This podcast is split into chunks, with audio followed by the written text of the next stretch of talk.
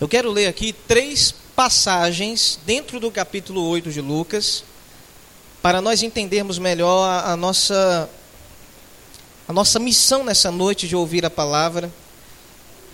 Nós queremos hoje, irmãos, meditar sobre três virtudes de Jesus em nossa vida. Três virtudes de Jesus, que elas são descritas no capítulo 8, certo? A virtude de Jesus sobre as enfermidades, a virtude de Jesus sobre a natureza e a virtude de Jesus sobre o mundo espiritual. Três virtudes de Jesus, é o que nós vamos meditar nessa noite e ver como isso se encaixa, como isso se aplica nas nossas vidas, tá bom? Então, o primeiro trecho do capítulo 8 vai ser do versículo 1 até o versículo de número 3. Diz assim a palavra de Deus. Lucas 8, versículo 1 ao 3. E aconteceu depois disso que andava de cidade em cidade e de aldeia em aldeia, pregando e anunciando o evangelho do reino de Deus. E os doze iam com ele. E também algumas mulheres que haviam sido curadas de espíritos malignos e de enfermidades. Maria, chamada Madalena, da qual saíram sete demônios e Joana, mulher de Cusa, que era procurador de Herodes, e Susana, e muitas outras que o serviam com seus bens. Agora nós vamos ler a segunda parte no versículo 8, agora indo para o versículo de número 23 ao 25. Agora verso 23 ao 25. Verso 23 diz assim: E navegando com eles, adormeceu e sobreveio uma tempestade de vento no lago, e o barco enchia-se de água, estando eles em perigo. E chegando-se a ele, o despertaram, dizendo: Mestre, mestre, estamos perecendo. E ele, levantando-se, repreendeu o vento e a fúria da água, e cessaram, e se fez grande bonança. E disse a eles: Onde está a vossa fé? E eles temendo, maravilhavam-se, dizendo uns aos outros: Quem é este que até os ventos e a água manda e eles lhe obedecem? Louvado seja Deus. Agora, o terceiro trecho dentro do capítulo 8. A partir agora do versículo de número 35 em diante. Versículo 35 diz assim: E saíram a ver o que tinha acontecido, e vieram ter com Jesus. Acharam então um homem de quem haviam saído os demônios, vestido e em seu juízo, assentado aos pés de Jesus, e temeram. E os que tinham visto contaram-lhes também como fora salvo aquele endemoniado. E toda a multidão da terra dos Gadarenos ao redor lhe rogou que se retirasse deles, porque estavam possuídos de grande temor, e entrando ele no barco, voltou. E aquele homem de quem haviam saído os demônios pediu-lhe que o deixasse estar com ele, mas Jesus o despediu, dizendo: Torna para a tua casa e conta quão grandes coisas fez Deus por ti. E ele foi, apregoando por toda a cidade quão grandes coisas Jesus lhe tinha feito. Amém e amém. Podeis tomar assento, irmãos.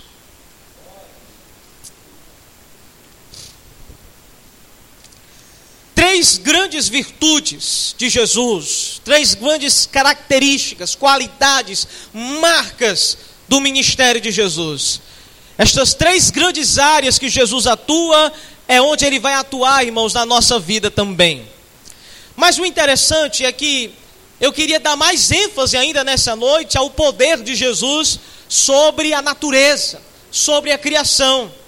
Mas há uma coisa aqui que nós precisamos notar antes de nós entrarmos dentro do texto. Em primeiro lugar, eu quero lhe dizer uma coisa: não existe nada na nossa vida fora do contexto. Não existe nada na nossa vida fora de contexto. Deixa eu explicar aqui um pouquinho melhor. Você é o que é hoje, não por acaso. Você hoje está trabalhando onde está trabalhando, você está vivendo com quem está vivendo, você está atuando na área onde você está atuando, você é quem é. Não porque da noite para o dia você resolveu ser. Tudo que você está fazendo hoje, tudo que você é hoje, E onde você está hoje é fruto do que aconteceu antes na sua vida.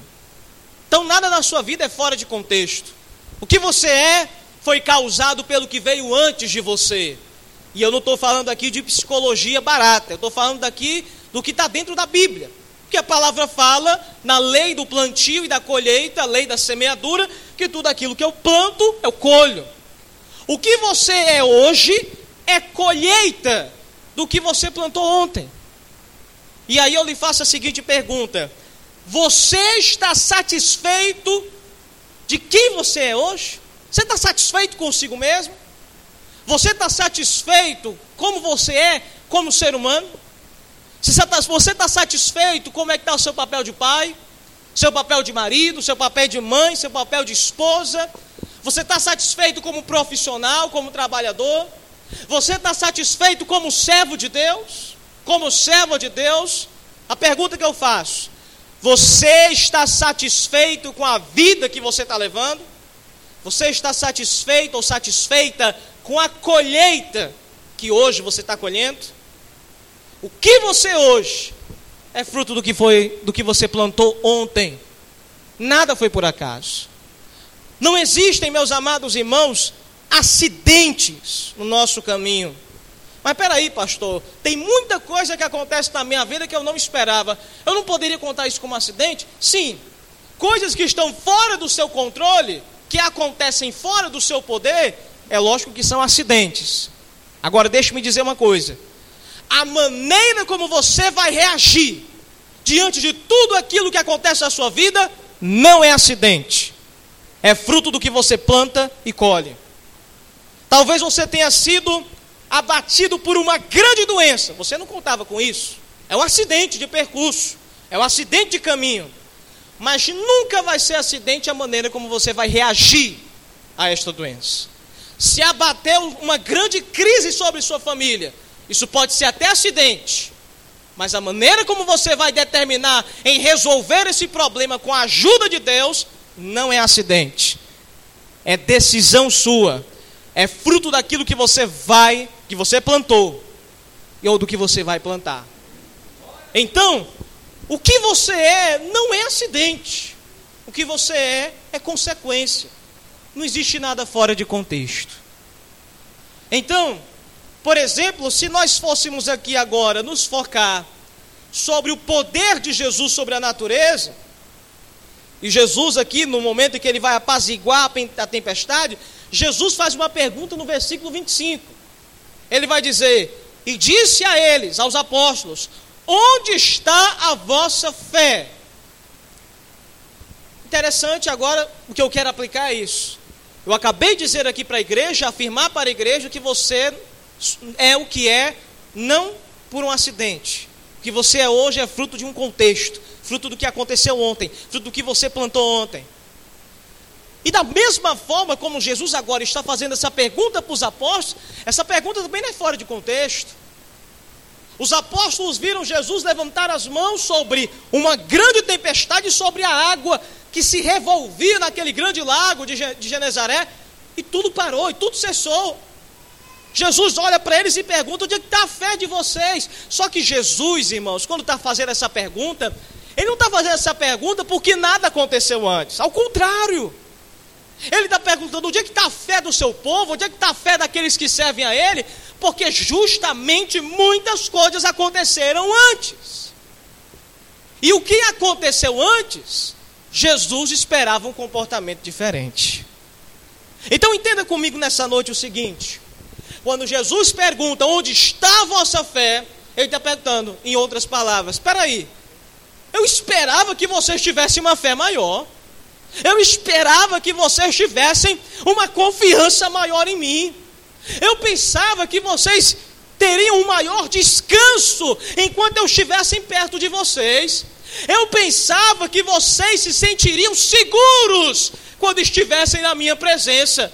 Mas eu estou vendo que nada disso está acontecendo. Onde é que está a fé de vocês? Espera aí, tudo o que aconteceu antes dessa tempestade não valeu nada para vocês? Meus irmãos, nós podemos aplicar o mesmo conceito de Jesus nas nossas vidas hoje. Talvez Deus pergunte para você, hoje à noite, onde é que está a sua fé? Mas aí vem a seguinte questão: ele só pergunta isso porque alguma coisa ele fez antes para que você tivesse fé. E se você não está tendo uma verdadeira fé em Deus, ou não está produzindo verdadeiros frutos em Deus, Deus pergunta: por que, que você não está produzindo fruto? Depois de tudo que eu fiz na tua vida, depois de tudo que eu operei na sua vida, de todos os livramentos que eu fiz em tua vida, cadê a fé? Cadê a fé que eu esperava que ia crescer? Cadê os frutos que eu esperava que iam aparecer? Onde é que está? Então, meus irmãos, isso é uma, um confronto de Jesus direto com a nossa vida. Ele pergunta onde está algo, porque ele acredita que primeiro ele fez algo para aquilo que viesse. Jesus plantou a palavra de Deus no coração dos apóstolos. O mínimo que ele queria de retorno nesse plantio que ele fez era fé. Mas é o mesmo que ele deseja de você e de mim. É a aplicação para a nossa vida. Por isso é que nós vamos ver aqui essas três virtudes de Jesus. Então, o que foi que aconteceu antes? Bem, muitas coisas aconteceram antes, mas nós focamos aqui na experiência que Jesus teve. No caso, a primeira experiência, poder para poder curar, poder para poder anunciar a sua virtude, foi no primeiro texto, no iníciozinho do capítulo 8. É interessante a maneira, irmãos, como homens e mulheres seguiam a Jesus, como estas pessoas eram curadas por Jesus. Aqui, o evangelista Lucas, ele vai também fazer ênfase à questão de Maria Madalena, de Joana e da outra Maria também, de Susana. Meus amados irmãos, Jesus entrou na vida de pessoas, mudou a história dessas pessoas. E quando Jesus curava pessoas, essas pessoas tinham uma reação. A reação delas era voltarem-se para Jesus e assumirem o compromisso de servirem a Ele. Não é interessante como está totalmente diferente dos dias de hoje? Quem passou aqui por a experiência já, talvez, de orar por uma pessoa que não era crente, de até ver com seus olhos Deus curando esta pessoa através da sua oração, ou curando alguém da família dela, e depois nada aconteceu. Aquela pessoa não resolveu se entregar a Jesus. Aquela pessoa não resolveu mudar de vida. Aquela pessoa não resolveu pedir perdão pelos seus pecados. Nada aconteceu. Foi plantada a palavra, mas não houve fruto. Não houve retorno. Mas o que me admira, irmãos, é porque este momento aqui, Lucas descreve esta Maria Madalena, esta Joana e esta Susana. Essas três mulheres que tiveram uma experiência com Jesus, de cura espiritual, de cura física, e elas assumem um compromisso com esse Jesus. Por Jesus ter mudado a história da vida delas, elas decidem: eu vou servir Jesus e vou servir Jesus com tudo o que tenho. Aleluia! Esse povo, a única forma de eles responderem a Jesus era entregando a sua vida, era assumindo um compromisso de obediência. E meus irmãos, não é possível que a gente não faça o mesmo no dia de hoje.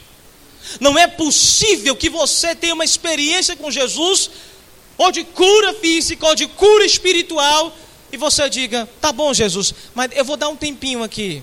Tá bom, Jesus, mas eu, eu vou deixar o tempo passar para ver o que, eu posso fazer lá na frente. Não, Jesus, eu vou deixar ficar mais velho. Não, Jesus, eu vou deixar minha condição social melhorar. Não, Jesus, eu vou deixar minha família primeiro se reestruturar. Depois eu assumo um compromisso contigo.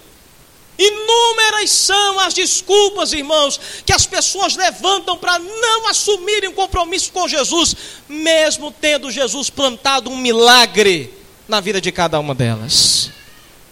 Nosso Jesus tem poder para curar enfermidades. Nosso Jesus tem poder para curar a ferida do corpo, trazer saúde aos ossos quebrados. Mas o plantio de um milagre se tem a esperança do que? Da colheita da salvação. É o que Jesus espera. Uma vez que Cristo me cura, Ele só está dando o princípio, Ele só está dando o sinal primeiro daquilo que Ele pode realizar ainda mais na minha vida. A cura física só é uma parte do que Jesus é. É só a ponta do iceberg. É uma coisa que vem como a porta que vai se abrir para um grande mundo espiritual entrar na nossa vida. E aí, nós vamos concluir essa primeira parte concluindo uma coisa. Quando eu penso que Jesus veio unicamente apenas para me curar de uma doença do meu corpo, de um câncer, de uma AIDS, de uma pedra no rim, sei lá, de uma doença de pele ou coisa parecida, eu não estou vendo Jesus por inteiro. Eu estou vendo Jesus de maneira embaçada. É como se eu usasse um óculos para tentar enxergar Jesus e eu visse a imagem de Jesus totalmente distorcida. Um Jesus que é apresentado apenas para curar as doenças do meu corpo, não é o Jesus por inteiro que Deus quer mostrar para nós. Nós somos chamados a conhecer Jesus de maneira mais profunda. A dimensão da cura que leva as pessoas à conversão. A cura é apenas uma parte. É a porta de entrada para muito mais que vai vir no decorrer da salvação. Vamos agora à segunda parte. Agora se aprofundando na parte da tempestade. Se Jesus havia curado pessoas, essas pessoas teriam servido Jesus ele também teve embates com fariseus, com saduceus e com religiosos, e ele soube responder todas as acusações, em nenhum momento desfizeram da palavra de Jesus. Agora chega o momento em que Jesus vai atravessar um lago, atravessa com os apóstolos, e os problemas da natureza agora vêm para tentar intimidar aqueles apóstolos. E o interessante é que em todo um meio da tormenta, onde eles estavam dentro do barco, Jesus em nenhum momento ousa despertar enquanto eles não clamam. O texto é bem claro. Jesus dormia na polpa do barco e os apóstolos, aterrorizados pelo barulho das ondas e pela força do vento e da tempestade, pensavam que naquele momento iam afogar no meio daquele lago e eles iriam morrer. Que detalhe, a extensão daquele lago não é igual um lago como a Lagoa do Tabapuá aqui em Calcaia. Era uma extensão de quilômetros de largura. Não tinha braço de pescador que sustentasse nadar quilômetros. Se acaso eles afogassem até chegar na margem do lago. Era um lago enorme, era um lago gigantesco. Por isso que ele também tinha o nome de mar. E às vezes ele é apelidado de mar. No mar da Galileia. Meus queridos, Jesus não ousa abrir os olhos enquanto eles não clamam.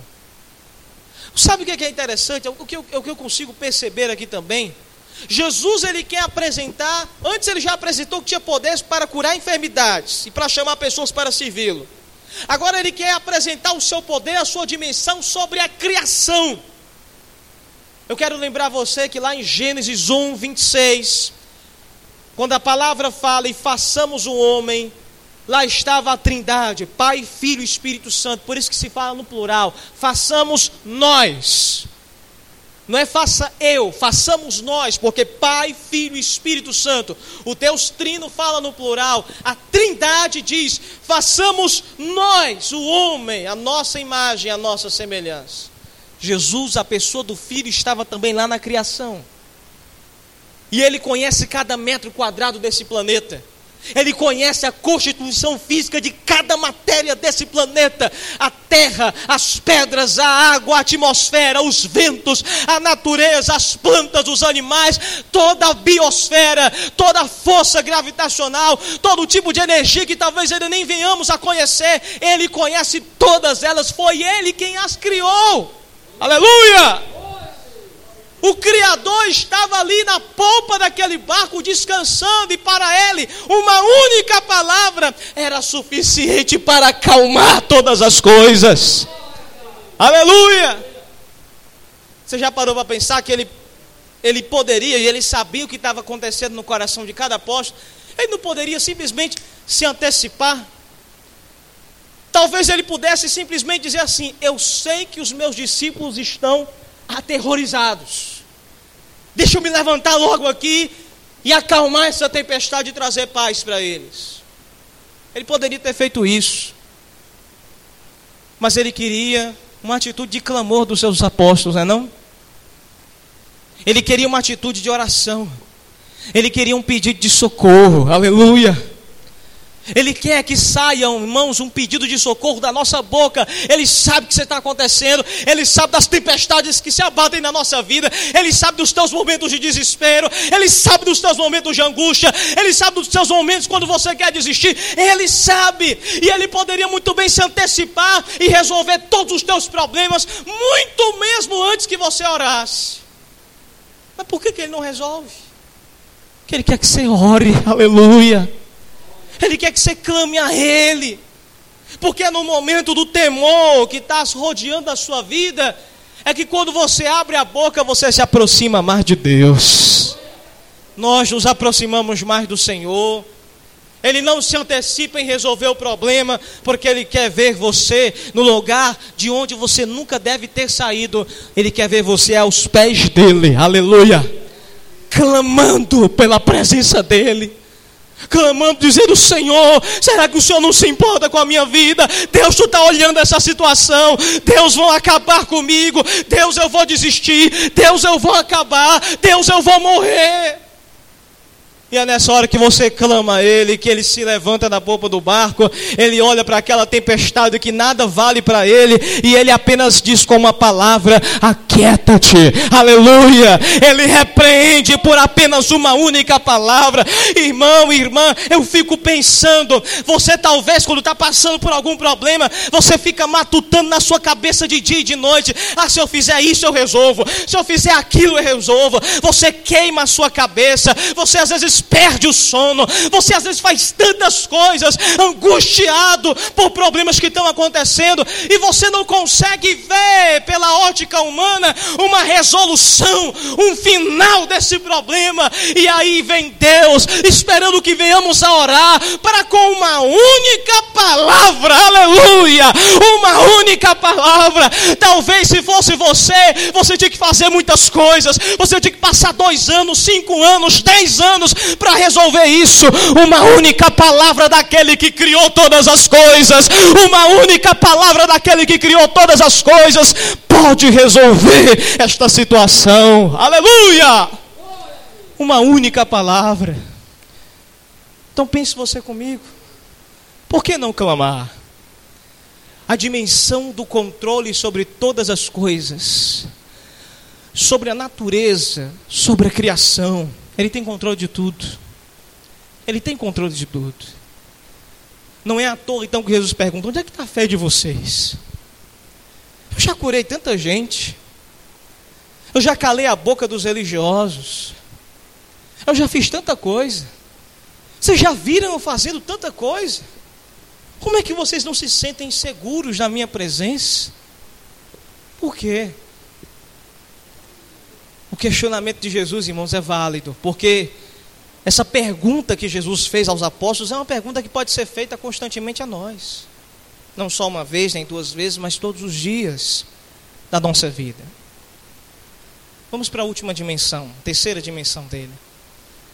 A dimensão mais especificamente desse mundo espiritual.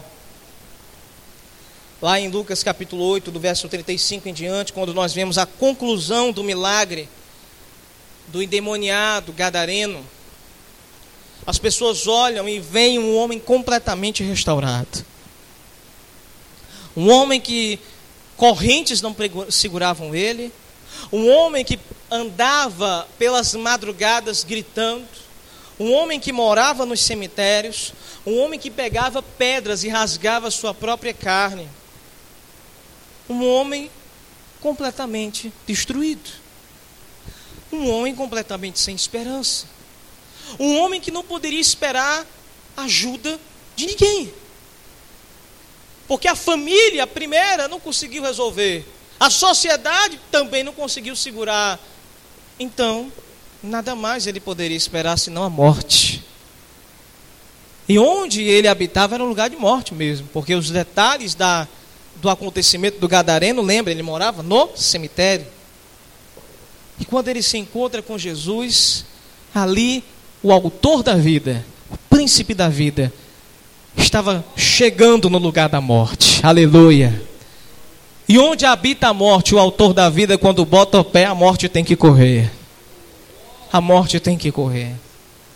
Então pense você comigo, porque Jesus, quando sai do barco, a tempestade acabou, eles chegam ao outro lado do mar, do, de, da Galiléia, do lago. E os apóstolos pensam assim: bem, já devemos, já devemos ter visto de tudo. E aí eles contemplam aquele endemoniado gadareno, que era muito diferente de outros endemoniados. Maria Madalena aqui, da qual a escritura fala, da qual Jesus expulsou sete demônios, não pode ser comparado ao endemoniado gadareno, sabe por quê? Porque ela ainda habitava no meio da sociedade. Era uma pessoa presa por demônios, mas ainda ela convivia entre o povo. Ela ainda era social. Ela ainda, de certa forma, era controlável. Mas o gadareno ninguém mais controlava, era um caso perdido, entregue à própria morte. E Jesus vem para poder expulsar os milhares, porque pelo contexto nós entendemos, os milhares de demônios que habitavam na vida daquele único homem. Ele tem poder no céu, na terra e debaixo da terra, como diz o livro do Apocalipse. Ele tem poder sobre os demônios, sobre anjos e demônios. E mais uma vez, o poder e o completo de Jesus é manifestado. Ele tem poder sobre a enfermidade, ele tem poder sobre a criação, ele tem poder sobre o mundo espiritual. Em todas essas dimensões, Jesus está demonstrando a sua glória, plenitude da sua personalidade, o que ele é e o que ele pode fazer pelas nossas vidas. Então, para nós concluirmos, vamos a mais uma última aplicação dessas três dimensões. Jesus cura pessoas. Qual é a reação natural, verdadeira, daqueles que são curados por Jesus: Senhor, eu assumo te seguir pelo resto da minha vida. Eu tenho uma dívida de gratidão contigo, e a minha dívida é essa: eu vou te servir para sempre. Como as mulheres que são descritas no início do capítulo 8, elas serviam a Jesus com os seus bens, porque Jesus havia mudado a história da vida delas. Ele mudou a sua vida, então você tem uma dívida eterna com Ele. Segui-lo e servir a Ele com tudo que você é.